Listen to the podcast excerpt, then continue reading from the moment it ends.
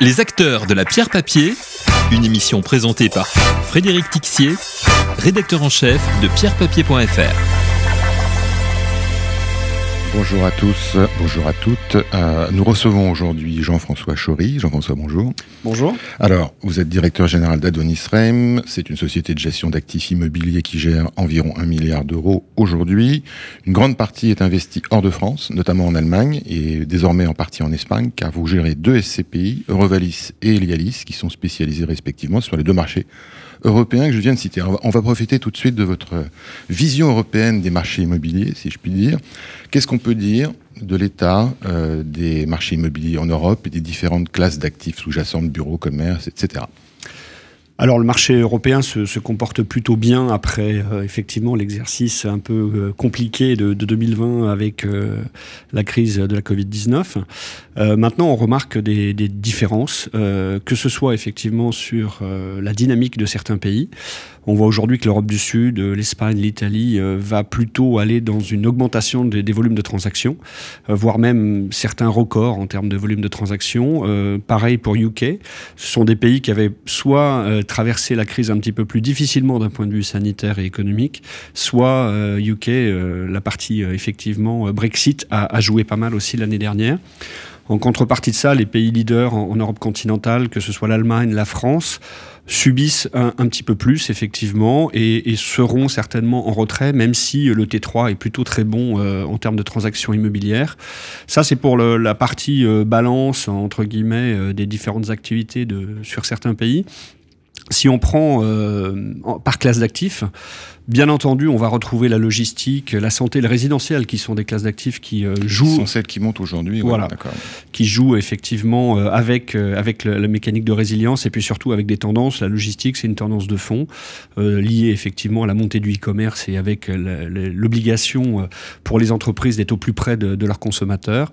Et de l'autre côté, on va avoir effectivement la santé qui va très bien fonctionner, le, le résidentiel, j'en parlais. Et de l'autre côté, on va avoir plutôt la partie commerce c'est la partie euh, hôtellerie, tourisme, qui a subi de plein fouet euh, la Covid-19. Et, qui est un secteur en rebond aujourd'hui. Et qui est un secteur qui a pas mal subi et qui effectivement est un secteur en rebond, pas partout et pas en fonction. Plutôt dans les pays d'Europe du Sud justement. Plutôt dans les pays d'Europe du Sud effectivement. Après ce qu'on ce qu'on remarque euh, pour regarder d'un point de vue macro, c'est que les, crises c'est toujours des problématiques et en tout cas des des, des, des, des sujets de, de tendance et surtout des sujets d'accélération de tendance. On voit aujourd'hui que tous les acteurs du marché reviennent sur euh, des grands fondamentaux, euh, emplacement, emplacement, emplacement. On voit aujourd'hui que les bureaux euh, s'arrachent sur les cœurs des grandes métropoles européennes.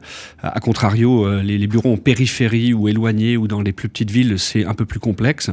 Et pareil pour la logistique, pareil pour le commerce. On a toujours aujourd'hui des recherches d'actifs très centraux et qui vont aujourd'hui avoir toujours une valorisation importante. Bah, le sujet aujourd'hui, c'est le retour de l'inflation en Europe, enfin pas seulement en Europe, et notamment en Allemagne, puisque vous êtes positionné sur ce marché. Euh, alors c'est la question classique, mais quel, quel va être l'impact d'un retour de l'inflation sur la valorisation des actifs immobiliers? Alors l'impact, euh, il est de, plusieurs ordres, mais il est très lié. Euh, l'impact, ça va être effectivement une augmentation, euh, par exemple, pour les investisseurs des coûts de crédit, puisque les différentes banques centrales sont obligées de contrecarrer l'inflation avec une remontée des taux directeurs, et donc l'incidence directe, c'est une remontée des taux d'emprunt. Donc ça minimise la capacité des investisseurs à acheter. Donc ça, c'est la première, la première conséquence. Donc celle-ci, ça peut être effectivement une baisse des prix des valeurs immobilières. En tout cas, ça peut être ça peut être le sujet. L'autre euh, point qui est important euh, pour ceux qui détiennent de l'immobilier, euh, c'est que l'IRL, donc l'indice de révision des loyers, va suivre effectivement cette mécanique d'inflation et donc va faire en sorte d'augmenter les, loyers et donc augmenter les rendements des actifs qui sont déjà dans les portefeuilles. Donc ça, c'est effectivement les deux mécaniques de l'inflation. A priori, en tout cas ce qu'on entend de différents économistes, c'est qu'on a un retour d'inflation effectivement avec une perspective à 12 mois, 18 mois, et après, effectivement, avec un retour à la normale. Donc, on va voir comment ça, va évoluer de ce point de vue-là. On verra. Donc à court terme, là, vous êtes positionné, comme je disais, on, reviendra tout à l'heure, sur l'Allemagne et l'Espagne. Euh, par rapport aux perspectives économiques et à l'état des marchés locaux, aujourd'hui, vous préférez jouer, euh, faut mieux jouer l'Allemagne ou jouer l'Espagne, très rapidement? Alors, c'est deux marchés qui ne fonctionnent pas de la même manière. Il y en a un où c'est effectivement l'Allemagne, où on a la, la, première puissance économique européenne, et donc qui est un marché plutôt sécuritaire, un marché aussi, si on parle d'immobilier, qui est très profond, puisque c'est, alors peut-être pas cette année, UK va repasser devant, mais en tout cas l'année dernière, c'était le, le marché le plus important en termes de transactions immobilières. C'est, pour donner quelques chiffres, c'est à peu près entre 60 et 80 milliards de transactions, alors qu'en France, on est sur 20-30 milliards sur ces deux dernières années. Donc on voit que le marché au moins deux fois supérieur en termes de volume de transactions sur l'Allemagne. Donc on va en tout cas investir, nous, et on, va proposer cet investissement à des clients qui cherchent plutôt une régularité de revenus dans le temps, puisque c'est un marché assez stable, décentralisé, et donc qui va effectivement apporter une certaine régularité, en tout cas une potentialité de revenus assez régulier. Et l'Espagne, c'est plus spéculatif alors Sur l'Espagne, on est sur un pays d'Europe du Sud avec une économie un peu moins forte, comme d'autres pays d'Europe du Sud, on pourrait presque mettre la France à l'intérieur, et, et de ce point de vue-là, on va avoir effectivement des rebonds. On l'a vu sur le PIB et par rapport à à la crise de la Covid-19, on a eu des baisses de, de PIB très importants sur euh, sur les pays d'Europe du Sud, et, derrière avec un rebond qu'on estime aujourd'hui, en tout cas qui est estimé euh, de manière plus importante euh, sur, sur ces pays-là, notamment en 2021, 2022. Donc c'est un marché qui est plus volatile, et donc pour un investisseur c'est aussi intéressant parce qu'on va aussi aller chercher des opportunités sur ces mouvements effectivement de marché qui sont plus rapides.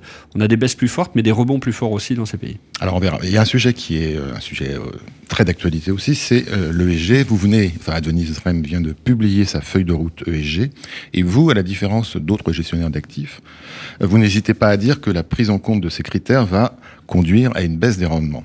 Vous pouvez nous expliquer pourquoi alors c'est assez euh, naturel euh, dans le sens où euh, les décrets tertiaires en, France sont, sont faits de telle manière que tous les acteurs de l'immobilier vont être dans l'obligation de réduire de 40% en, dès 2030 leur consommation effectivement énergétique, donc leur consommation de CO2.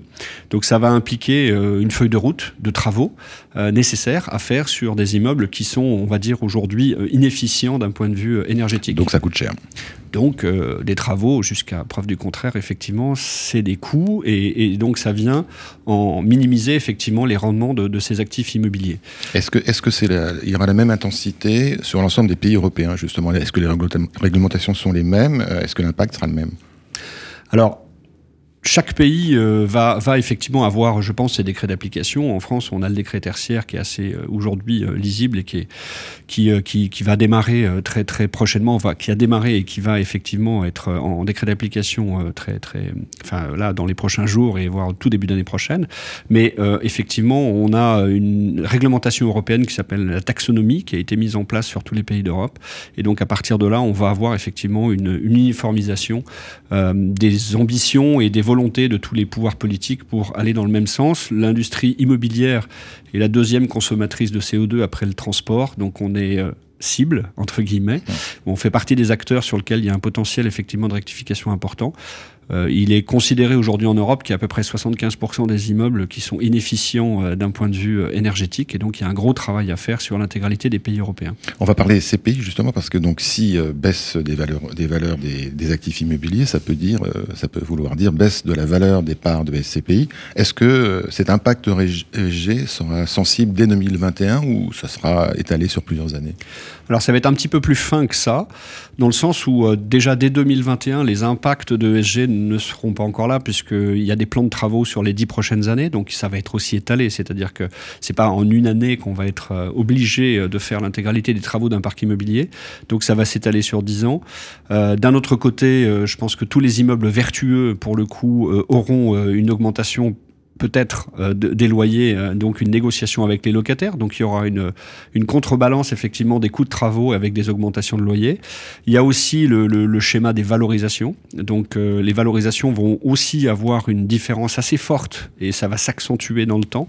Et en tout cas jusqu'à 2030 entre des actifs qui sont inefficients et qui vont perdre de la valeur clairement et des actifs qui vont être plus vertueux et qui seront dans les normes de demain et qui eux vont certainement gagner en valeur. Donc à très court terme, je pense que même les valeurs de l'immobilier, quand on voit le contexte, vont certainement monter. Et après, il y aura cet arbitrage entre les deux, entre des actifs qui vont être vertueux et d'autres qui ne le seront pas.